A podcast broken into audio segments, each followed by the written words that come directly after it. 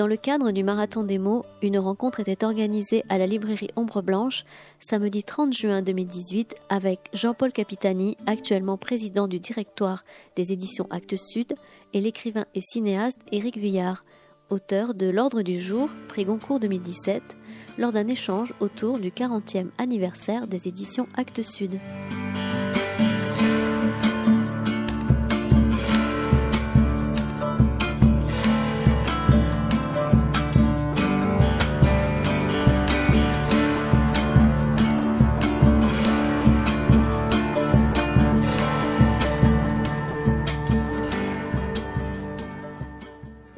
D'avoir euh, choisi euh, ce 11 heures parmi tant de 11 heures proposées par le marathon des mots ce matin.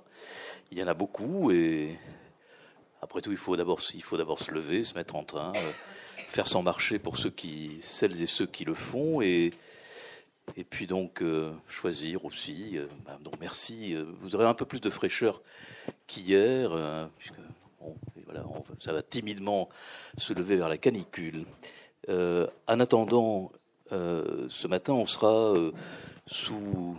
On, va essayer de se débrouiller pour faire un parcours en compagnie d'un auteur et, d'un éditeur, puisque c'est un peu le projet dans 40 ans de maison. on, on, fête beaucoup les anniversaires dans ce pays. Je ne sais pas ailleurs, mais ici, on fête beaucoup les anniversaires. 40 euh, ans, c'est, on va essayer de mettre, euh, puisqu'il y a aussi euh, donc un, auteur, un éditeur et un, libraire, se mettre sous le signe. je crois que c'était le premier titre de Cyrulnik, qui s'appelait Sous le signe du lien. on va se mettre sous le signe du lien. Il y a dans, ta maison, Jean-Paul, une filiale qui s'appelle les, liens qui libèrent. Donc voilà, nous allons essayer d'être dans les liens qui libèrent et qui associent quand même un peu aussi. Euh, pour dire que finalement, dans les livres, on n'est jamais complètement seul. Hein, euh, entre l'auteur et son lecteur, il y a quand même certains. Bon, il y a, des passages. Le premier étant euh, celui, celui de l'édition. On va y venir rapidement. Je voudrais dire un mot d'accueil pour Éric Vuillard, on, se connaît, Eric, depuis 2012. On, essayait de réviser tout à l'heure. Donc, depuis notre première rencontre au, banquet du livre. Et, tu es venu la première fois pour euh, Congo et pour la, bataille. Et puis, après, pour euh, chacun de tes livres. Et même là, peut-être plus exceptionnellement, euh, je t'ai aussi invité pour que tu montres au cinéma Le Cratère ce long métrage s'appelle Matteo Falcone et qui est un très beau film, mais on n'est pas là pour parler de cinéma. Voilà, donc merci euh, de d'accompagner, de témoigner pour euh, cette maison euh, Acte Sud. Jean-Paul, on se connaît depuis 1983, même si par ailleurs Ombre Blanche a sonore d'avoir été, Françoise le dirait, le, numéro un dans les dans contes d'Acte Sud du temps où cette maison on va dire balbutier. Il faut commencer, évidemment, vous avez commencé tout petit petit, puis bon, on voit aujourd'hui, euh, c'est, mais rien n'est jamais vraiment prévu. Heureusement, il y a, euh, alors ça c'est le titre d'un, je crois que c'est le titre Boulez, le hasard et la volonté, euh, voilà. la première fois que nous nous sommes rencontrés, tu es venu avec avec Françoise, donc en 83, je me souviens de ce moment privé à la maison puis j'ai vu Hubert euh, Nissen régulièrement et il y a eu ces allées-venues entre Toulouse et, et Arles, euh, la, la, construction de, du catalogue qu'on a suivi euh, pas à pas, et puis, et puis ce, ce, cheminement de plus en plus large, de plus en plus élargi, et à la fois élargi quand même, et à la fois quand même un, un projet, on va dire, d'universalité qui s'est construit avec une avec des, des moyens et, de, et, encore une fois de la volonté. Euh, peut-être juste pour euh, dire tes liens à Toulouse. D'abord, tu as fait tes études à Toulouse, donc euh, l'année. Pas, pas, toutes mes études. L'année où, où, où, naissait l'année où naissait Eric, tu étais dans les rues de Toulouse, tu me le disais hier, tu étais dans les rues de Toulouse pour euh, prendre la parole pour les, tes camarades, euh, tes camarades de, l'école d'agronomie. Mais bon, on va pas essayer de trop battre les souvenirs. ce qui pourrait aussi, de façon plus amusante, lier Actes Sud à Toulouse, c'est que je, relevais hier, certes, les premiers livres que, ta maison a, publiés, que votre maison a publiés sous la direction d'Hubert, hein, à ce moment-là, qui était seul, euh, c'était euh, de la sociologie, hein, Henri Mandras, Jean Viard, euh, voilà, on était sur de la sociologie et de la sociologie des, campagnes. Tu vois, finalement, l'agriculture n'est pas, finalement, c'était pas mal, on tu étais déjà très proche. Mais il y a aussi, dans, parmi les, je crois que c'est le 3 ou 4e titre, La fille d'Occitania, de Claude Alranc. Alors, ceux qui ont connu euh, le théâtre militant dans les années 60-70, peut-être euh, peuvent se souvenir euh, de, de, Claude Alranc et du théâtre de la Carriera, ou de Benedetto et de son, et de son équipe à, Avignon. Voilà, ça, c'est des tout débuts. Bon, finalement. Peut-être à la fin on parlera de l'ancrage régional. bon, c'est juste pour dire que Camille, ici tu es en Occitanie, Arles est juste de l'autre côté de la frontière. Finalement, tout est allé très vite à partir, je regardais, du 17e livre. Le numéro 17, c'est Stig Dagerman. Euh, et, le numéro, et le numéro 23, c'est Le Johansson. Voilà. On a l'impression quand même que c'est à partir de là, de ces deux livres-là, qui sont des, traductions euh, du suédois, que les choses vont vraiment commencer à se, à se, à se positionner. Un projet va commencer à, à s'ouvrir, et encore une fois, c'est vers l'universel. À toi. Non, mais donc, mais merci d'être là. Ah, et merci de parle bien dans le micro. Oui, donc je, effectivement, je me baladais dans Toulouse avec Christian et il y a des images qui reviennent. Mais ce que je, ce que je crois, c'est que les, écrivains. Donc voilà, l'histoire des 40 ans pour Actes Sud, ça ne nous intéresse pas vraiment. Mais en même temps, on se dit, c'est quand même 40 ans que nous sommes avec des, écrivains et qui, des, gens qui, qui, qui, écrivent, qui font beaucoup de. qui sont vraiment importants pour notre société. Et je, je pensais à Eric en particulier. Je me disais, voilà, je me balade dans Toulouse, il y a trois images qui s'imposent à moi, et en même temps, je me dis, un écrivain, c'est le temps long, c'est une recherche, c'est un travail, c'est une espèce de... Moi, je pense que j'assimile, bien que j'ai des origines scientifiques relatives, les écrivains à des chercheurs. Et quand, donc on, on retraverse une ville comme Toulouse et qu'on se remémore des petites choses, c'est rien. Mais le travail qu'ils font, eux, avec leur sensibilité, etc., cette relecture de, nos, univers, etc., c'est ça qui est fondamental. Donc, je dirais, le fondamental d'Actes Sud, c'est d'avoir des auteurs, d'être enthousiasmés par leur recherche, leur travail, et c'est eux qui portent en quelque sorte la maison. Donc, c'est le fond, d'une certaine manière, parler des 40 ans d'Actes Sud, c'est parler d'un côtoiement et d'une relation dense et importante pour nous avec les auteurs. Voilà. Donc pour moi, c'est ça. Tu as, évoqué quelque chose qui, qui m'a fait, qui a résonné dans mon esprit. Tu as dit jamais seul. Et par exemple, il y a aussi un autre chercheur, mais là c'est un vrai scientifique, qui s'appelle Marc-André Sellos, qui a écrit un livre qui s'appelle Jamais seul. Et c'est vrai que on n'est jamais seul avec les auteurs, mais par exemple, ce, cette, l'écriture pour, lire le monde, ça fait partie aussi des certitudes. Si j'étais à l'école d'agronomie de Toulouse, euh, je n'ai pas été épargné par les, les certitudes scientifiques de l'époque. Ben, je peux vous dire que si vous lisez de Marc-André Sellos, Jamais seul, vous comprendrez que nous sommes un écosystème dont nous contrôlons même pas la moitié, que nous, nous, existons que parce que c'est ça, nous-mêmes, on est en relation avec le vivant, etc. Donc, si vous voulez, toutes ces certitudes qui, nous fondaient, euh, quand je suis sorti de l'école, j'étais assez exaspéré par cette approche très scientifiquement dogmatique, si j'ose dire, et je suis tout, de suite devenu un, agriculteur biologique. Ça a un lien avec les, origines d'Actes Sud, parce que notre inscription dans la ville d'Arles est passée à travers la création d'un lieu où il y avait des salles de cinéma, évidemment la librairie et évidemment un, restaurant. ce restaurant, on l'a sur le toit. Marie-Christine Marot est venue au tout début. à l'époque, il était vraiment sur le toit, le restaurant. Donc, si vous voulez, ce, ce lien avec la, avec, la ville. Je, suis en train de perdre mon fil, mais on, a, toujours eu cette attention. Et ce bouquin de Marc-André Sellos, dont je reviens à mon, départ, c'est vraiment un bouquin important. Si vous avez quelque chose à lire scientifiquement chez nous, c'est ça qu'il faut lire. Si vous voulez lire euh, le talent d'un écrivain à travers cette espèce de, recherche et de, redécouverte, de réappropriation, ce n'est pas la réécriture du monde, c'est bah, investir sa sensibilité son intelligence pour redonner, euh, avoir une lecture, une nouvelle lecture, une réitération. Et on a besoin de ça. C'est ça les plaisirs de la lecture. C'est cette espèce de, de, de, de, pénétrer toujours et cette recherche que font les, les, écrivains qui sont au fond des scientifiques, parce qu'on on parle toujours de, la poésie des mathématiques, on parle toujours de ça, mais, eux, à travers leur... je ne veux pas t'entraîner comme, comme un chercheur donné dans la poussière, au contraire, c'est vraiment cette espèce de, de, lecture du monde dont on a besoin. Voilà, donc c'est ça qui nous réjouit, c'est ça qui nous a fait vivre pendant 40 ans, et c'est ça dont on se, réjouit, tous les jours. Alors on est peut-être tu évoqueras les 40 ans à venir, mais en attendant, même si les anniversaires euh, ne sont pas des choses euh, très importantes, par contre, ils signifient du temps, comme tu le disais. Oui, le temps long. 40 ans, c'est près de 10 000 titres pour Actes Sud. Franchement, quand on aime, on compte pas. Quoi.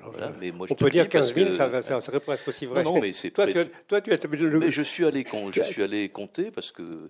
Ben voilà, tiens, voilà, je suis allé compter. Parce donc que, appris quelque chose. Quand même 10 000 de titres, ça veut dire des, ça veut dire des auteurs, ça veut dire, comme tu dis, c'est, c'est un, c'est une, c'est une manière de signifier euh, l'attention que vous aurez eue au temps, tout, tout, en commençant avec euh, très peu de titres euh, chaque année. et, et, et quand je redis 40 ans, c'est que ces 10 000 titres, ils constituent quelque chose euh, aujourd'hui. Vous avez constitué un catalogue. Finalement, le mot catalogue aujourd'hui, euh, il veut peut-être plus rien dire pour le grand public, mais en réalité, pour ceux qui se préoccupent de l'état des livres aujourd'hui, le mot de catalogue, il signifie quelque chose. Pour moi, il signifie très fortement, c'est-à-dire qu'aujourd'hui, dans le paysage euh, de l'édition tel qu'il est aujourd'hui, des maisons des vraies maisons avec des catalogues, il n'y en a pas autant que ça.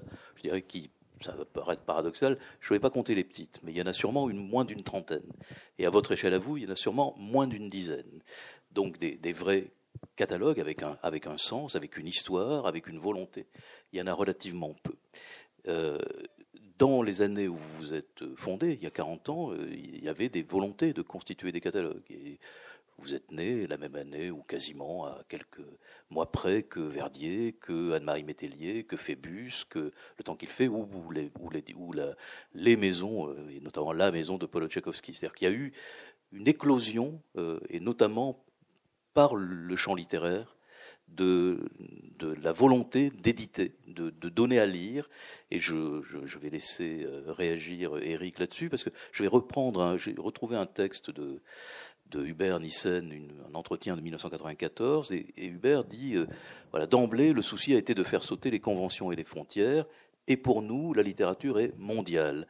À l'époque, je me suis demandé quelles étaient, les littératures les plus vivantes, donc il dit bon, voilà, après ça nous a évidemment amené vers la littérature américaine ou la littérature du Nord, mais voilà, il y a, cette, il y a eu cette volonté euh, d'acte sud de quelques autres d'aller chercher au-delà, dire la littérature est mondiale, on y va on fonce. Et, vous avez, depuis 40 ans, euh, contribué à remettre la littérature dans, le circuit des lecteurs. Eric, un mot Bonjour. Bonjour et merci. Euh, je suis, très content d'être ici avec, vous. Alors,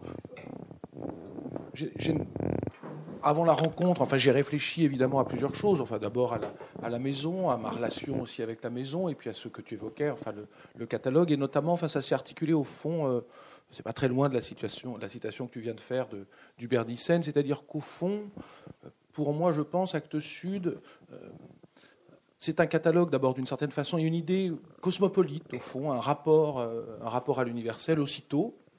Ça, c'est le, premier point.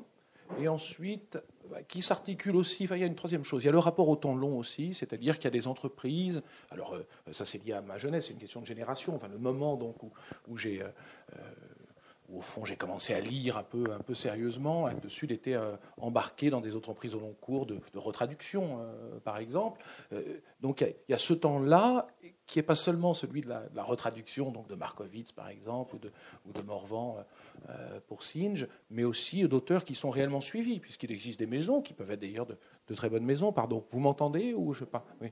Euh, qui peuvent publier un ou deux livres d'un auteur et le lâcher en race campagne pour diverses raisons, et c'est pas le cas d'Actes Sud, enfin il y a une, continuité.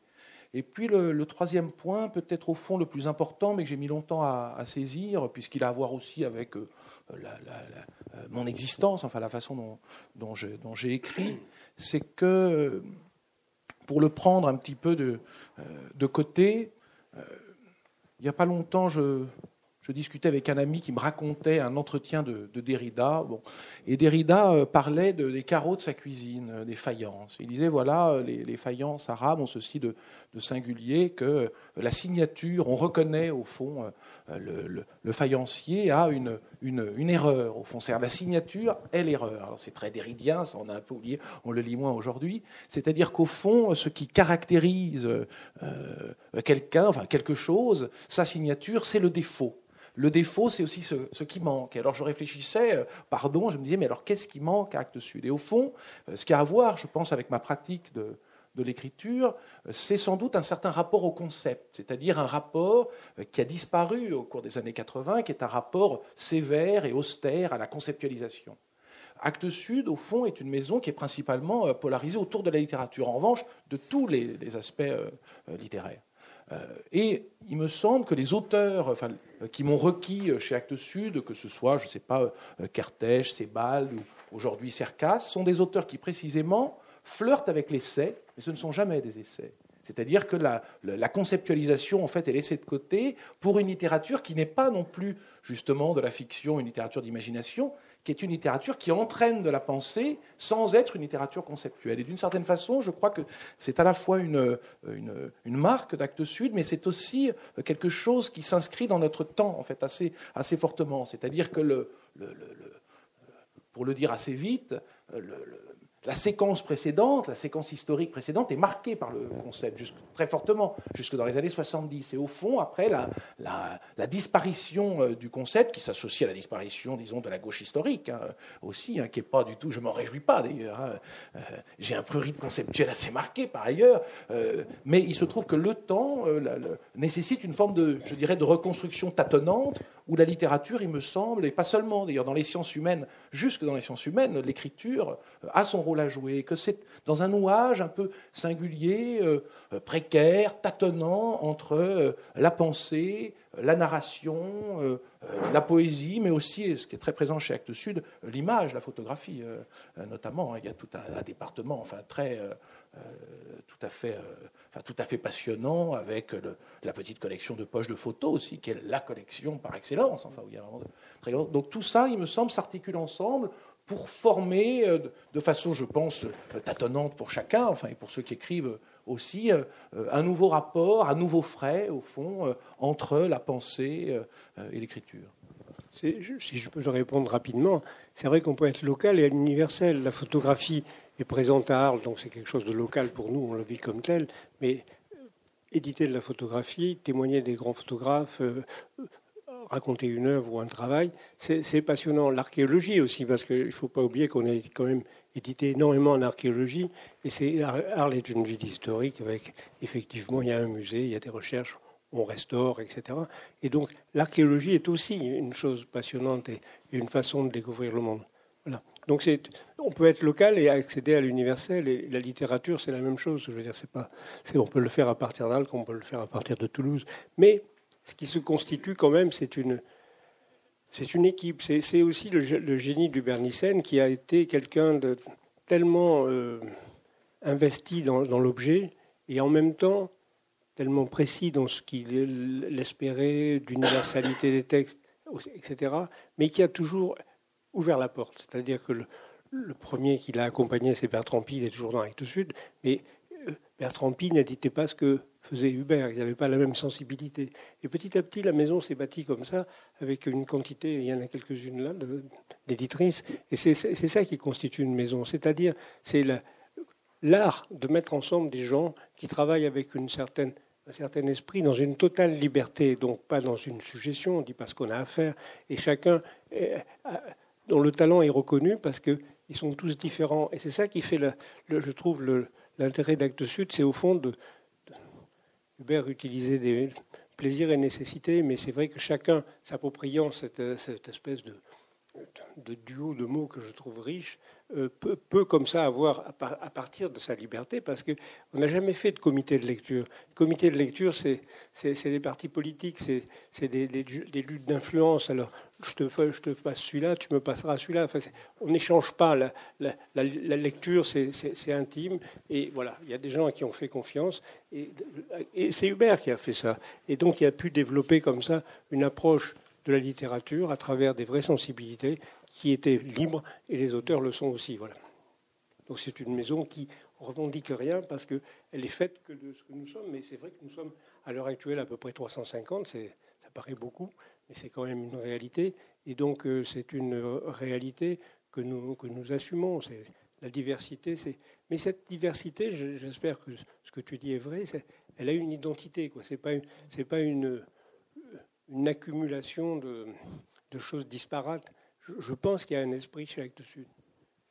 Peut-être pour, euh, pour nous, nous, nous, nous, parlerons, Jean-Paul et Eric, de, du travail euh, éditorial et du travail avec les, les, éditeurs et les éditrices. On parlera du travail du texte, hein, euh, puisqu'il concerne essentiellement les écrivains de langue française. Les autres, ils sont traduits, donc, ils, ils sont écrits, ils sont publiés, donc ils sont à traduire. Je voudrais, avant, puisque quand même la maison a, commencé euh, avec, euh, on va dire, cette, ce tropisme euh, vers l'étranger, hein, avant même, d'ailleurs Hubert le reconnaît, hein, donc ça a commencé par, euh, je, reviens aux, nordiques, hein, euh, donc les nordiques qui peut-être viennent signifier déjà la, tentation de, parce que les nordiques sont aussi impliqués, ce sont des romans à caractère social. Hein, euh, donc il y a l'histoire, le récit, le social qui vient, le politique en quelque sorte, qui vient, qui, vient déjà mettre son coin dès, le, dès le début. Mais la traduction et le, comment dire, ce qui aura été donné euh, aux, traducteurs et qui jusqu'à alors ne l'était pas. Par exemple, la création du, du collège de, traducteurs à, Arles, c'est-à-dire cette, obsession d'avoir, euh, Eric citait Markovitz pour les traductions tout à fait nouvelles hein, de Il a eu de la peine de s'imposer auprès du collège des traducteurs. Comment tu dis? Je dis, il a eu de la peine à être reconnu par le collège des traducteurs. Mais bon, en tout cas, on a même, appelé ça la traductologie, c'est-à-dire que Actes Sud est venu ouvrir quelque chose dans le domaine de la traduction. C'est plus prosaïque que ça. C'est quand euh, on crée une maison d'édition à Arles qu'on crée le premier, enfin disons, on édite le premier livre, le premier auteur, le, premier sujet, etc. C'est pas facile. Et d'autre part, quand on réfléchit, on se dit au fond pourquoi des auteurs viendraient nous amener à nous comme ça, auto-désignés euh, éditeurs, euh, pourquoi amenez-nous vos bouquins? Viendrait pas. Donc Hubert a, eu cette idée de se dire finalement la littérature étrangère, c'est quelque chose qui coûte cher. Les éditeurs n'étaient pas très friands de littérature parce que payer un traducteur, ça veut dire acheter des droits, ça veut dire payer un traducteur pour traduire. la traduction, c'est un temps relativement lent et long. Il faut quand même les payer, même s'ils étaient mal payés à l'époque. Ils le sont toujours un peu. On est toujours mal payés, mais bon, ils le sont. Et donc, si vous voulez, c'était un moyen d'accéder à, à, une littérature, comme tu dis, les Scandinaves, mais aussi euh, d'autres, de tous les pays finalement. Cette curiosité qu'on a développée, et c'est cette médiation dont je disais, cette espèce de confiance d'Hubert, de, nouer des liens avec les traducteurs, qui eux-mêmes étaient une fenêtre sur des, champs éditoriaux, euh, des littératures extraordinaires, ce qui nous a permis de, bon, ben, euh, le russe avec Verhoeven, l'américain avec Paul Auster, etc. Donc ça, c'est 85, c'est assez précoce chez nous. évidemment, avant, il y avait C'est l'ouverture au succès. Voilà, et c'est l'ouverture parce que chaque directeur, de, chaque traducteur est devenu directeur de collection. Et c'est vrai qu'on a le, ce que tu fais à, Toulouse et ce que nous faisons d'une certaine manière à Arles, qui est une beaucoup plus petite ville, c'est engendrer autour de nous une vie culturelle. Et la vie culturelle passe pour la traduction, pour le livre, par les traducteurs. Et donc, le souci que nous avons eu, de, Hubert a eu, de créer le collège des traducteurs, enfin la réunion annuelle, puis après une installation permanente, etc. C'était rendre hommage à ces, gens qui sont des passeurs et des truchements, quoi, et qui sont donc totalement nécessaires et qui ont aidé à commencer la maison. C'est avec eux qu'on a commencé à bâtir les murs d'une maison. C'est qu'après avoir eu des auteurs importants étrangers, que des auteurs français se sont dit, après tout, pourquoi pas se rééditer chez Actes Sud, ils existent. Donc, ils nous ont permis d'exister, et, voilà. Et, aussi, ça a permis euh, aussi de faire venir à Arles des gens qui, nous ouvrait et donc euh, recevoir à la librairie, comme tu le fais, euh, parler, euh, avoir toute cette, toute cette activité qui est de la vie culturelle. quand je me balade à Toulouse, puisqu'on on est à Toulouse et qu'on en parle, je, sens que cette ville est impactée par les tours opérateurs. C'est terrible, parce que c'est une ville tellement belle, tellement importante, tellement fondamentale. Et voir ces groupes qui se baladent dans une indifférence totale, qui, n'ont pas le temps long, qui vont, je me demande ce qu'ils vont se souvenir après avoir couru en cavalcade dans ces rues. C'est ça qui est terrible, cette espèce de choix. Euh, il faut animer Toulouse avec ce que vous faites, avec ce que fait le marathon des mots. Ça, c'est une vie culturelle. Quoi. Il y a sûrement plus de tours opérateurs à Arles qu'il n'y en a à Toulouse. enfin, je pense qu'il y a plus de tours opérateurs à Arles qu'il n'y en a à Toulouse. Mais bon. Ça se mesure. en tout cas, c'est l'assentiment que j'avais. Je me disais, c'est pas possible qu'il y ait tant de choses aussi. Eric, une réaction sur à nouveau sur la traduction avant que nous, nous entamions un chemin vers le, la littérature de langue française? Non, c'est plutôt pour euh, juste euh, souligner ce que tu dis, qui est au fond un aspect dont on parle peu dont les écrivains parlent peu, mais qui est un aspect intéressant aussi, qui est un aspect lié à la stratégie, au fond. C'est-à-dire, euh, ce qui ressort, c'est que euh, Acte Sud, c'est euh, Arles et, l'étranger. C'est en quelque sorte comment prendre Paris par les campagnes. Voilà, c'était une, vieille idée maoïste qui est assez efficace. Alors, bah, justement, dans, le même entretien, Hubert, Arles, lieu de travail, Paris, lieu de rencontre alors une question, de, une, question de, du matricule des anges, mais le pouvoir intellectuel est concentré à Paris. Le, ah non, le vrai pouvoir intellectuel, dit Hubert, il est dans les textes, pas dans les mondanités, il est dans les relations qu'il faut avoir, nous les avons. Alors c'est paradoxal, parce que euh, tu, tu, tu, le disais quand même, euh, certes c'est peut-être pas les mondanités, mais vous avez instruit quelque chose qui est de l'ordre d'une société. Voilà, il y a quand même, vous avez les, éditeurs étaient plutôt frigides hein, euh, dans leur maison. Euh, euh, vous, vous avez vraiment ouvert à Arles les volets, vous avez ouvert les maisons. On a abandonné la frigidité. je ne veux pas en savoir plus. non, je ne comprends pas trop bien ta question, mais si c'est la question Paris, pourquoi pas Non, c'est ce que tu disais tout à l'heure, c'est-à-dire que c'est une société. Il y a, il y a, une, c'est une société, donc il y a une vie sociale, il y a une vie euh, avec les gens. Qui, oui, mais la présent, on était plutôt dans les bureaux plus feutrés. Oui, ça me fait moi penser à quelque chose aujourd'hui au fond, c'est que euh, l'un des intérêts, euh, là encore, enfin qui est lié à un aspect dont on parle peu d'Actes Sud, c'est par rapport au euh, bon, il y a d'autres maisons, tu soulignais Verdier, POL, qui se sont créées à peu près simultanément. Bon, POL a eu besoin de Gallimard pour continuer avec une indépendance. Verdier continue seul, mais on voit bien que le destin de ces maisons n'est pas le même et qu'Actes Sud a atteint une, taille critique qui le rend concurrente qui rend la maison concurrente des plus grandes maisons d'édition. Si bien que dans le monde où on est, c'est aussi un point qui est intéressant. C'est-à-dire, on a quand même d'un côté euh, euh, le groupe Hachette, qui est un groupe de communication, au fond, euh, qui est une sorte de holding. Et puis Gallimard et Actes Sud. C'est bien qu'une maison si récente puisse parvenir comme ça à ce, à ce degré d'importance, je crois que ce n'est pas indifférent pour le, pour le champ tout entier. Et puis par ailleurs, ça a aussi des effets internes. C'est-à-dire que l'ambiance est fatalement pas la même. Alors, je ne suis pas un spécialiste de ces choses. J'ai pas euh, passé mon temps dans les locaux de stock, Gallimard, etc., pour savoir comment ça se passe. Mais enfin, j'ai quelques camarades, je lis des entretiens d'écrivains, et ce qu'on voit tout de même, enfin, euh, ce dont je fais moi-même l'expérience en tout cas, c'est que le, le, euh, tu évoquais tout à l'heure les, équipes, au fond, chez, chez Actes Sud, c'est qu'il y a tout de même une, ambiance, enfin un accueil, je ne sais pas comment le dire sans que ça ait l'air d'une formule, pour moi en tout cas, qui est tout à fait agréable, euh, très euh, sympathique, enfin stimulante, enfin euh, et à tous les niveaux. Enfin, c'est puisque une, il y a les éditeurs. Alors il y a Bertrand que tu citais. Je me souviens de nos, nos, premières rencontres et puis cette, cette confiance qui consiste à publier deux livres en même temps j'avais envoyé donc un livre chez Actes Sud et il me propose aussitôt de publier le deuxième livre au même moment. Ce qui était une, un geste éditorial, au fond, comme, comme on dit, de, euh, de confiance, de sympathie, enfin, qui noue les choses euh, au départ. Et puis ensuite, donc, le, le rapport aussitôt avec Lynn Benzinger, qui est ici, donc euh, l'éditrice d'un endroit où aller, donc qui est une d'abord donc une, une amitié, un travail en commun, et puis et puis surtout, enfin, une, une collection aussi, puisque des livres, c'est plusieurs choses. Enfin, c'est un catalogue, comme tu disais, c'est aussi des objets. on en parle peu, mais au fond, c'est une forme, Actes Sud. c'est une forme qu'on reconnaît aussitôt, et puis c'est une qualité. Enfin, un endroit où aller, le papier est très beau, les livres sont ancrés. Enfin, on est très loin de ce qui semble vouloir advenir, c'est-à-dire le livre à la demande, hein, par exemple. c'est un peu l'opposé. Les livres, c'est ça, c'est-à-dire les livres, c'est aussi un métier, puisqu'au fond, bon, à part évidemment pour les auteurs vivants, mais pour les auteurs morts, le texte ne vaut plus rien. donc on achète quoi, si ce n'est un objet avec donc un travail et, un savoir-faire. Et ce n'est pas tout à fait la même chose tout de même de payer un objet qui a été fabriqué par des gens euh, euh, qui vivent dans des conditions de travail à peu près euh, déplorables, en cliquant sur Amazon, dont on sait comment ça se passe, que d'acheter un livre de qualité, fait par des artisans qui connaissent leur métier, des imprimeurs qui savent imprimer, et des libraires qui font leur. Donc tout ça, je pense, compte, compte aussi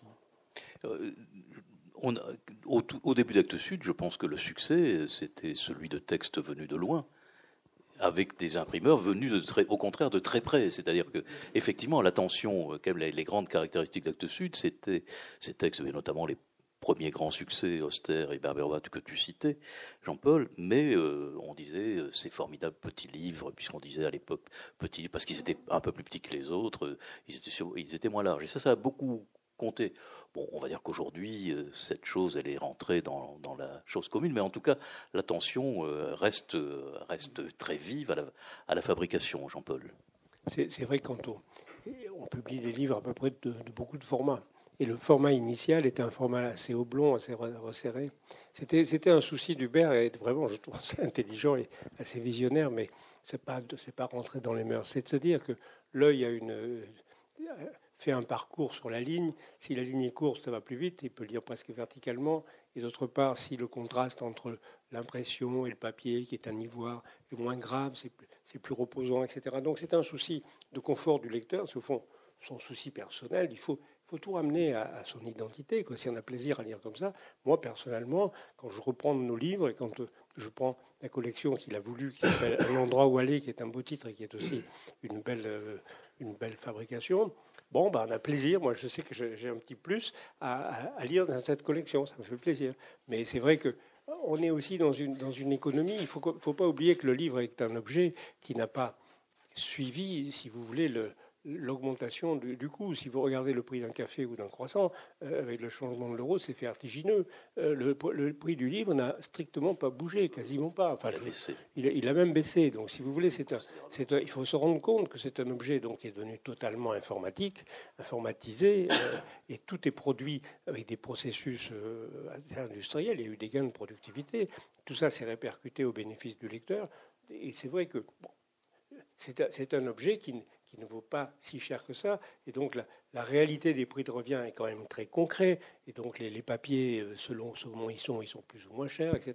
Donc voilà, c'est toute, toute une économie le livre. Hein, faut passer. Quand on parle de l'édition, on parle d'une infinité de métiers également, parce que entre un traducteur, un correcteur, un, juriste, un, commercial, voilà, c'est les fabricants, euh, tous ces gens-là, c'est des espèces de petites unités de, production dans une même entreprise, mais qui participent de la même chose. Les, illustrateurs, enfin les gens qui travaillent sur les images, etc., ont un rôle important. C'est donc vraiment une, on englobe tout ça. Et tous ces gens-là sont dans l'édition, mais il ne faut pas oublier que nous, on est dans une chaîne de conviction qui commence avec l'écrivain qui décide d'écrire, et tout ça, ça va jusqu'à vous, les lecteurs, en passant par les libraires qui sont un truchement absolument formidable. Donc, on peut marteler ça, c'est important, qu'il y ait une chaîne de conviction, c'est important. Je me souviens au début, dans les, années, au début, quand on a commencé à exister, les libraires, on était libraires aussi, on s'est rencontrés aussi pour cette raison-là.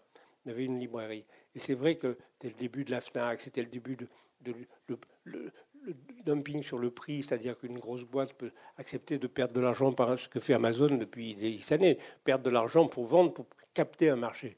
Donc ce que voulaient faire les gens. Donc il y avait une espèce de lutte entre les, les, petits, les libraires et, les, grandes surfaces qui se créaient, et les éditeurs, etc. Il y avait des, il y avait des conflits.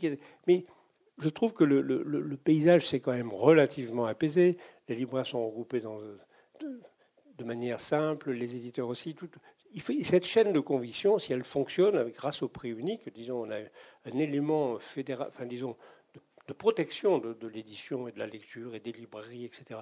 Donc on ne rend jamais assez hommage à, Jacques Lang, mais évidemment à ceux qui l'ont inspiré, à Lindon, et, etc., d'avoir euh, obtenu cette loi qui, a été, qui est vraiment une loi, je dirais, libérale, mais dans le sens, euh, je dirais, de gauche du libéralisme, qui a permis la concurrence sur la qualité et pas la concurrence sur le, dumping financier. Je veux dire. C'est quand même très important de penser que nous existons parce que ceci a été possible. Évidemment, d'autres, ça n'a pas été possible pour tous. Mais si ça a été possible pour nous et pour quelques autres, c'est parce qu'on a fait un écosystème qui était viable. Et si on, engendre des écosystèmes qui ne sont pas viables, eh ben on, disparaîtra, les éditeurs comme les êtres humains. Je veux dire, je fais une amalgame assez large, mais on peut la développer plus tard. Le, but de cet écosystème et de sa régulation, euh, c'est euh, de faire exister euh, des livres pour les lecteurs. Alors avant, puisque tu, tu, donnais un certain nombre d'étapes comme ça, dans un peu, de façon un peu désordonnée, de tout, tout, ce nombre d'étapes incroyables qu'il y a avant que, ce, que le livre existe. on pourrait peut-être d'abord, Eric, parler de la première. Hubert Nissen dit Nous nous efforçons d'être le lecteur que l'auteur n'est plus quand il a écrit son livre. Donc la première étape, c'est tu envoies ton manuscrit à un éditeur, une éditrice, bon, enfin, en tout cas, quelqu'un qui va être ton, ta partenaire euh, euh, après la première lecture. Je ne parle pas du premier envoi, hein, je parle de, maintenant que tu es établi dans, dans la maison. Et, Hubert dit, mais le, vrai auteur, il accepte les, il accepte le dialogue, les éventuelles corrections.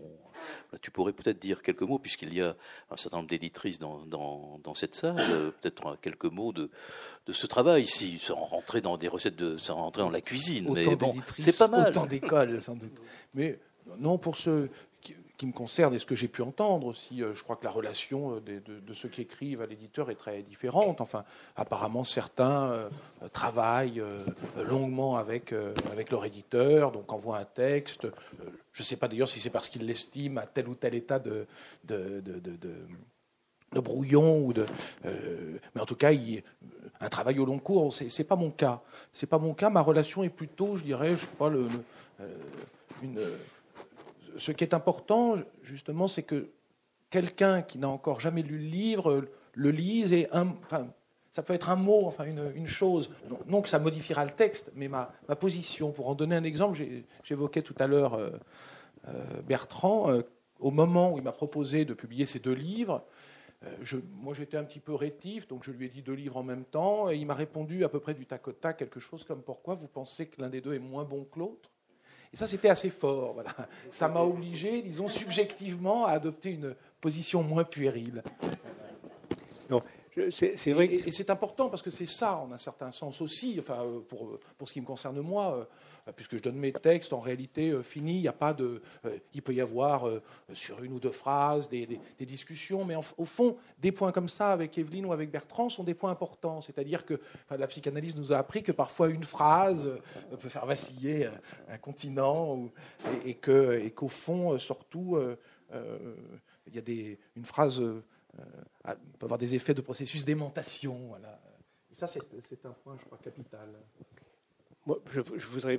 on a, des, vrai qu'il a des tas d'exemples comme ça dans la, dans, la, dans la, correspondance de Paulan, par exemple, où c'est très net, où en réalité il ne s'agit pas de travailler sur le texte avec Ponge ou avec tel ou tel. Il s'agit à un moment donné, quand Ponge dit euh, Oh, je ne sais pas si je vais le publier finalement, euh, je crois que Paulan lui répond un truc du genre C'est pas grave, écoute, j'arrête l'impression, ne t'en fais pas. Et Paulan, dans la, et, et Ponge, dix minutes plus tard, lui envoie un câble pour lui dire Non, non, ça ira. c'est aussi savoir, euh, je pense, à un moment ou à un autre, piquer au, bon endroit quelqu'un et euh, faire en sorte que, tout ça se resserre. Et, oui, puis ça, ça du coup, euh, euh, puisqu'au fond, enfin sans doute, euh, c'est pas une nouveauté. Euh, c'est le cas de bien d'autres personnes, pardon, mais, mais les, je pense que les artistes ou les auteurs ont quelques. Il y, a un narcissisme quand même assez, assez évident, enfin qui est lié d'ailleurs sans doute à la, à la fragilité de la position, pour une part, d'abord isolé, puis ensuite exposé. Bon, et qu'au fond, un des travaux de l'éditeur est aussi de, de, savoir jouer, je crois, avec, avec ça. Et bon, quand, quand l'auteur écoute un petit peu, ce qui est intéressant au fond et utile, enfin pour l'idée que je m'en fais, enfin, si on veut avoir un rapport à ces textes un petit peu, disons, séculière, hein, voilà, et être moins névrosé, au fond, essayer d'avoir une, subjectivité qui oscille moins entre c'est formidable et c'est horrible, voilà. Et que l'un des travaux de l'éditeur, je crois, consiste à savoir euh, euh, dire quelque chose qui, euh, qui permet de réorganiser tout ça. Oui, ce que disait Hubert dans ce que tu as lu, c'est qu'en fait, le, premier lecteur, il a vraiment un rôle. Souvent, il arrive un moment. il, y a, toute une gamme d'auteurs. Il y a ceux qui amènent un texte comme ça, qui est vraiment achevé, qui ont travaillé jusqu'au bout, qui ont, fait jouer les mots, qui les ont relus, qui ont fait plusieurs versions, etc. Et quand ils amènent à l'éditeur, c'est quasiment un objet fini, euh, sauf euh, voilà, une petite chose, mais la, notion de premier lecteur, si vous voulez, c'est souvent quand l'auteur ne peut plus relire son texte ou qu'il est même, c'est encore euh, à l'état de brouillon, etc. Avoir un retour, parce que lui, il a l'idée de ce qu'il a écrit, et on n'accepte pas de recevoir les auteurs avant qu'ils nous aient communiqué leur manuscrit. Ça ne sert à rien, parce que l'auteur croit avoir écrit quelque chose, puis il a vraiment écrit quelque chose. Et c'est nous, ce que nous lisons, c'est ce qu'il a vraiment écrit. Donc à partir de là, bah, on fait un retour, je dirais avec respect et j'espère le plus intelligence possible, on dit voilà, on a lu ça, et donc l'auteur, après, peut, euh, confronter à, cet effet miroir, pouvoir retravailler lui-même. Le but, c'est pas que aucun éditeur, enfin en tout cas pas nous, euh, ne réécrit les textes, mais seulement cette espèce de, relance, de, d'effet miroir qui dit voilà, c'est ça que tu as écrit. Là, c'est, peut-être pas si bien, etc. Réfléchis. Enfin, donc voilà, cette espèce de dialogue par un lecteur qui intervient à un stade où ça devient nécessaire pour l'auteur, ben c'est un des rôles. Mais c'est un rôle qu'il faut, penser et n'imaginer que dans une espèce de, renvoyer la balle. C'est tout. Il n'y a, pas, a pas lieu. De, enfin, je ne crois pas qu'aucune des éditrices qui sont là n'ait réécrit les textes. Mais à un moment donné, on peut faire un commentaire de lecteur. Et c'est exactement ce qui se passe. Je pense que si, si les architectes ou les, ou les enseignants avaient la même, je dirais, humilité et en même temps respect pour les enfants ou pour les habitants. Un architecte, il ne construit pas sa maison quand on parle d'un particulier. Il aide le particulier à faire sa maison. Donc si, vous voulez, si, on aide un tout petit peu l'auteur à finir son texte, bah, c'est bien, mais ce n'est pas du tout notre rôle de, revendiquer quoi que ce soit ce titre-là. C'est l'auteur qui l'a fait.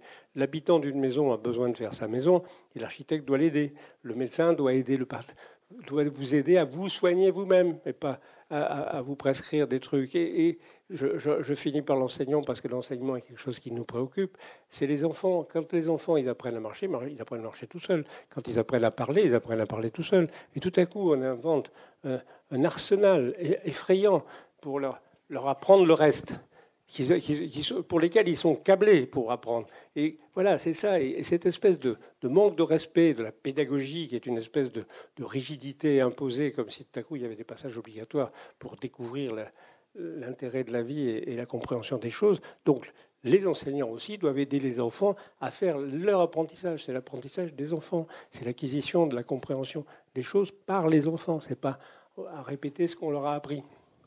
Voilà, non, je m'excuse de, faire juste une seconde, non, pas du tout. Euh, je, je, pense par ailleurs, enfin, je ne suis pas du tout à, m'imaginer que l'éditeur ne peut pas intervenir sur un texte. Ça peut. Il y a notamment un exemple moi, qui m'a beaucoup frappé, c'est la collection L'un et l'autre de, de Pontalis. Euh, dans, cette collection, j'avais lu, comme beaucoup de gens, un certain nombre de livres euh, qui sont de grands livres, etc. Puis à un moment, je me suis dit, tiens, je vais lire au long cours un petit peu d'autres livres de la collection que je ne connaissais pas, d'autres auteurs. Et j'ai été frappé par la qualité très homogène, au fond, de la collection. Et après, par curiosité, certains auteurs dont les livres ne m'avaient pas déplu et que je ne connaissais pas auparavant, je suis allé lire d'autres livres ailleurs. Et c'était beaucoup moins bien. Et je pense que Pontalis savait, alors je ne sais pas comment, euh, euh, être de, bons conseils, c'est-à-dire être capable de dire à un auteur, là ton premier chapitre, enfin c'est ridicule, euh, commence, enfin je sais pas, je me l'imagine comme ça, commence brutalement là, là, tes idées ingénues et réactes sur Montaigne, ça va. Et que du coup, il donnait une, densité, il y avait effectivement une signature de la collection. je reconnais aussi les, auteurs, évidemment, de la collection, mais je reconnais aussi l'éditeur à ce moment-là. en l'écoutant, j'entends quelquefois Bertrand ou Hubert, ils sont intervenus comme ça. D'ailleurs, il n'a pas pu être imaginé que la collection survive à, la disparition de Pontalis. Hein. C'était une, une évidence, c'était une, une des plus belles collections, et effectivement la plus homogène de la, de la maison. Oui, c'est très surprenant. Euh, la, comment dire, la, qualité esthétique, l'image de la maison, le, le, j'allais dire le confort des yeux, du cœur apparent qu'elle peut donner. Euh, on peut imaginer que c'est décisif. Alors je, je, je, te demande ça, Eric, parce que il, y a 20 ans, donc un peu plus de 20 ans, quand euh, Hubert Nissen répond à ces questions, je vais trouver un autre entretien, mais je trouve celui-là d'une certaine façon intéressant parce que euh, le, journaliste, enfin le, critique, je sais pas, je peu importe de qui il s'agit, dit euh, Vous ne semblez pas très préoccupé par la littérature française d'aujourd'hui. Bon, on est donc, euh, on va dire, une vingtaine d'années, à peine 20 ans, 15 euh, ans, 16 ans après la création de la maison. Et donc, la maison n'a pas encore acquis cette identité qu'elle a aujourd'hui. Hein, sur laquelle je vais te, demander de réagir. Et, donc Hubert répond Ah ben non, c'est tout à fait injuste. Au contraire, nous y sommes très attentifs. Bon, et alors, il y, a, une autre question qui, te, toi, te concerne, Jean-Paul. Il y a d'abord l'attention que nous portons aux 3000 manuscrits que nous recevons chaque, année. Peut-être tu pourras réagir aux 3000, parce qu'à mon avis, ils, ont, ils sont multipliés. Et il ajoute, hélas, il n'y a pas grand-chose qui puisse être retenu. C'est assez gonflé, quand même, de dire ça. Et il ajoute, il ajoute et je, je m'arrête, je te laisse réagir d'abord, Eric. D'autre part, Bertrand Pi, Marie-Catherine Vacher Sabine Vespizer, qui était à l'époque euh, chez vous, et moi-même, les quatre éditeurs de la maison, sommes à l'affût de tout ce qui peut se manifester. Sauf que ce n'est pas, pas, majoritaire dans les 3000 manuscrits que reçoit, que reçoit la maison. Euh, donc la maison, elle a beaucoup évolué du côté de la littérature française. Et est-ce que cette, euh, voilà, ce, cette apparence, euh, la densité de la maison, la, densité de qualité, est-ce que tout cela est euh, fondamental pour un auteur quand il euh, choisit, reste? Alors évidemment, c'est une question difficile à dire devant son éditeur, Eric, j'en conviens, mais bon, je te, je te connais assez sincère et. Oui, quand, tu dis apparence, tu veux parler des, livres, pardon. Oui, apparence, densité, bah, qualité. Par, exemple, bon, bah là, il y, a Marie Desmeurs qui s'occupe de, de, Babel. Euh, une collection de poches de qualité, c'est aussi une chose importante. On les voit. Enfin, c'est des livres évidemment que euh, que j'avais remarqué, lu. Enfin, mais et, en plus, ça c'est lié à ce que je disais des, euh, des équipes. Enfin, je pense que certains auteurs peuvent ne pas se préoccuper de la, de l'illustration, la, photographie ou, euh, qui se trouve sur la couverture de leur livre, mais en tout cas, quand on veut s'en préoccuper, euh, les équipes d'Actes Sud discutent réellement, enfin, font d'abord des propositions, mais acceptent qu'on leur en fasse. Enfin, et, du coup, enfin, je trouve que ça fait d'assez, beaux livres, et bon, on y est sensible, enfin, je pense que tout le monde y est, sensible. Enfin, le, travail bien fait, c'est mieux que le, que le travail bâclé. Alors après, sur, je reviendrai plutôt sur ce que je disais tout à l'heure, au début, sur, le, sur la maison. Euh, au fond, euh, euh, j'ai le sentiment que ce qui. Euh, alors d'abord, sur le fait de rester dans une maison, bah, c'est lié à ce que je viens de dire. C'est-à-dire, bon, on reste quelque part quand on s'y sent bien, sinon, évidemment qu'on s'en va, et surtout quand on veut bien vous garder aussi. C'est-à-dire que quand une maison d'édition fait un véritable travail au long cours avec des auteurs ou des traducteurs, bon, bah, on, sait quand on y entre qu'on peut y rester. Voilà, mais l'autre point, plutôt, c'est au fond que ce qui me, frappe aujourd'hui avec le temps, euh, parmi les auteurs que je citais, mais c'est vrai aussi des, auteurs français aujourd'hui, il y a d'une certaine manière un rapport à, des textes qui sont d'un genre incertain. Euh, qu'on peut qui peuvent s'appeler romans, mais qui au fond euh, peuvent être considérés comme des romans ou des récits ou des ou des mémoires, des sortes de mémoires, de chroniques. Enfin, quand je citais Cartège, Sebald ou Cercas aujourd'hui, c'est le cas. Mais je crois que c'est c'est pas seulement vrai des auteurs euh, des auteurs étrangers. Alors, euh, et je crois que ça, c'est un point d'époque, c'est-à-dire c'est une relation non seulement à ce que je disais, c'est-à-dire à la, non pas la faillite du concept, mais sa disparition, en tout cas d'un certain rapport au, concept dans les années 80, mais c'est aussi le trait d'un rapport à la vérité qui se cherche, au fond, enfin, pas seulement à la Actes Sud, dans la, dans, la, dans la société tout entière, c'est-à-dire qu'on se trouve tout de même dans un moment un peu, un peu singulier où, d'une certaine manière, le concept, au sens froid du terme, est passé à l'ennemi. Aujourd'hui, euh, quand on vous parle au concept, froidement, euh, C'est au fond dans le vocabulaire des écoles de commerce euh, qui ont remplacé euh, les grandes écoles. Hein. Donc ce vocabulaire-là est un vocabulaire froid qui a l'apparence du concept, mais euh, seulement l'apparence. Voilà, vaguement le goût, mais pour le reste, ça n'a aucun effet, enfin, sauf des effets délétères sur la société. Et du coup, je crois que quand on écrit, c'est de l'écriture qu'on repart. Du coup, on cherche en tâtonnant un autre rapport à la pensée qui, d'une certaine façon, s'affronte. Le, le, savoir, comme le reste, au fond, on l'oublie souvent on, imagine que le savoir, puisqu'il nous est présenté sous la guise de la science, euh, de la science, je veux dire dure, serait quelque chose d'absolument universel et définitif comme euh, le, tableau de Mendeleïev ou euh, les, formules de Newton. Mais évidemment, le, reste du savoir, celui qui porte sur l'homme, est un savoir qui dépend du contexte social et politique dans lequel nous vivons. Et donc, du coup, que ce soit le rapport à la distance, que ce soit le rapport à, l'enquête, que ce soit le rapport à la vérité, à ce qu'on appelle la réalité, tout ça, évidemment, est tributaire du, du moment. Et je crois que l'un des rapports, enfin, l'une des structures du rapport que l'on a au savoir aujourd'hui, c'est que le savoir, sous sa forme ou son registre conceptuel, pour une grande part, au fond, euh, euh, vient du, euh, côté commercial, du management, etc., qui ne cesse d'inventer des concepts pour une autre bonne cause qui rapporte beaucoup, mais qui est tout sauf l'explication du monde tel qu'il est. Et du coup, face à ça, j'ai l'impression que de façon comme intuitive, tâtonnante, la littérature, le cinéma, la, la pensée part d'autre chose qui est un, comment dire, une articulation euh, nouvelle, euh, euh, un peu encore mal équilibrée, enfin, comme je dis, elle tâtonne entre la pensée et l'écriture, et que l'écriture est une des voies d'accès possibles, au fond, à la pensée. Et, et surtout, comment dire, à travers donc un certain nombre de textes, c'est aussi la réalité, une redéfinition de la réalité, au fond, qui est visée, puisque de la même manière, là où le chiffre nous a affranchis jadis euh, d'un certain nombre de choses. Les, enquêtes sociologiques à la fin du 19e et, au début du 20e ont permis, disons, de briser. Euh, elles étaient contre-intuitives, vous voyez. Euh, pour en donner un exemple célèbre, le suicide était vécu comme une chose personnelle. Bon, le, travail de Durkheim nous a montré que c'était aussi un phénomène social. on pensait que enfin, le discours sur le mérite face aux statistiques s'effrite même assez vite. Bon, tout ça a été émancipateur. Seulement aujourd'hui, on on voit bien que pour une part, le chiffre nous est servi au contraire pour nous contraindre. C'est-à-dire pour nous dire sans cesse que euh, les budgets sont trop étroits, qu'il existe des nécessités, euh, qu'un certain pragmatisme voudrait que, et donc on vous bombarde de chiffres. Euh, c'est une sorte d'intimidation nouvelle, une forme nouvelle d'intimidation. Et face à ça, au contraire, l'écriture, un rapport plus, plus fluide, tâtonnant, y compris dans les sciences humaines, hein, pas seulement en, littérature, je crois, est une, une manière de tenter de, redéfinir un rapport au savoir. Il y a, il y a un auteur là, que j'ai découvert récemment, qui est publié notamment chez Alia, euh, qui s'appelle Chauvier, euh, qui est un anthropologue, et qui, euh, conceptualisant tout ça, parle d'une rupture de l'interlocution. C'est-à-dire l'interlocution, c'est on discute. on discute et donc on n'étudie pas quelqu'un uniquement quand on est sociologue, on l'étudie, mais enfin il, est là, on, est anthropologue, on parle avec lui. Or l'anthropologie de jadis faisait ensuite dans sa restitution, c'est-à-dire dans les livres, comme l'économie de cette personne.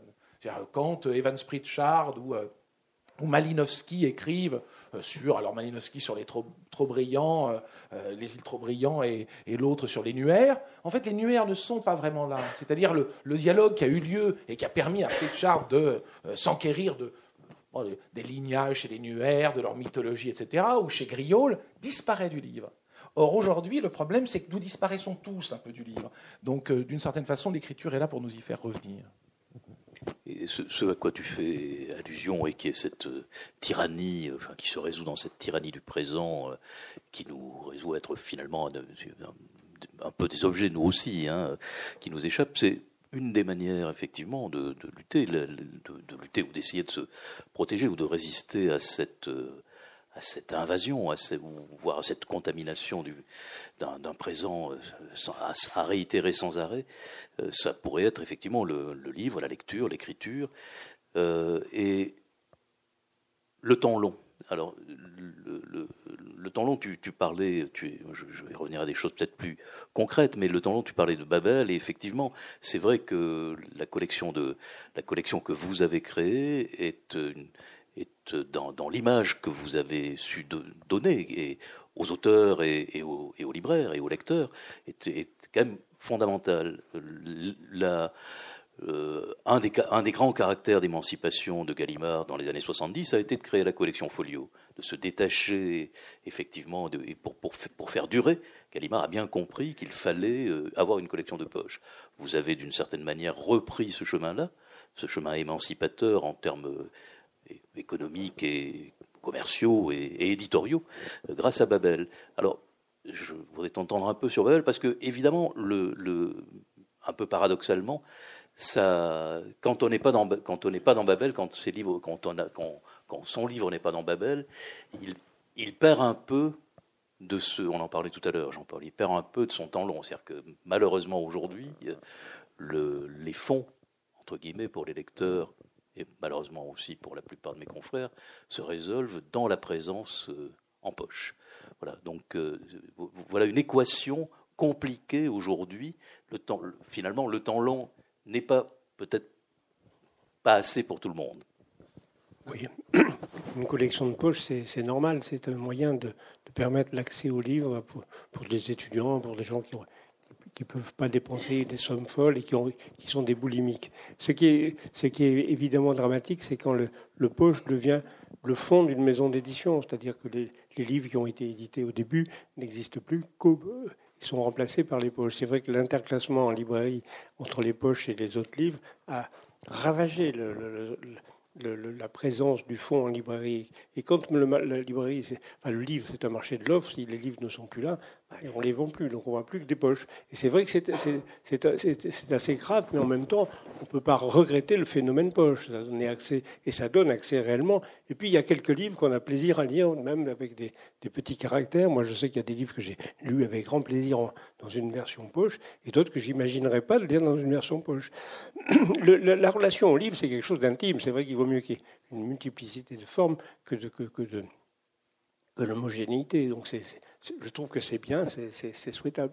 Mais pour revenir à ce que disait euh, Eric, d'une manière magnifique, c'est vrai que ce que tu dis, c'est vraiment ce que je sens et ce que je crois, cette fonction de chercheur, c'est-à-dire que l'humanité a besoin de, se penser, de se voir, de, revenir sur des choses, de, relire les trucs. Et ce travail de recherche que font les, auteurs, qui, est un travail réel et qui en même temps investiguer avec sa propre sensibilité, je veux dire, réhabiter les choses, les refaire vivre. Et ça, c'est vraiment euh, extraordinaire. Et c'est ça qui fait le, goût et qui fait considérer, si vous voulez, en tout cas que je considère que le métier d'éditeur, c'est vraiment le plus beau métier du monde. Parce qu'on est vraiment là, en contact avec le...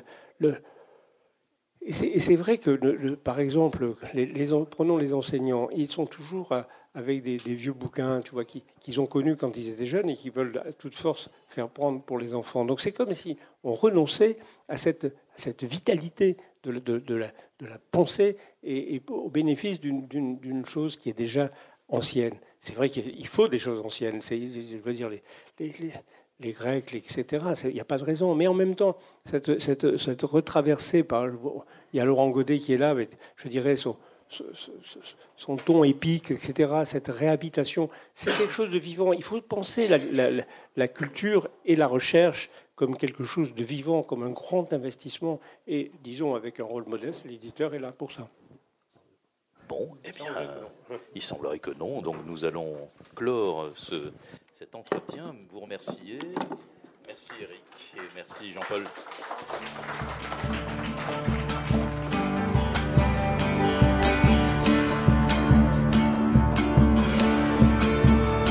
Vous venez d'écouter une rencontre dans le cadre du Marathon des mots à la librairie Ombre Blanche le 30 juin 2018 en présence de Jean-Paul Capitani et d'Éric Villard autour des 40 ans des éditions Actes Sud.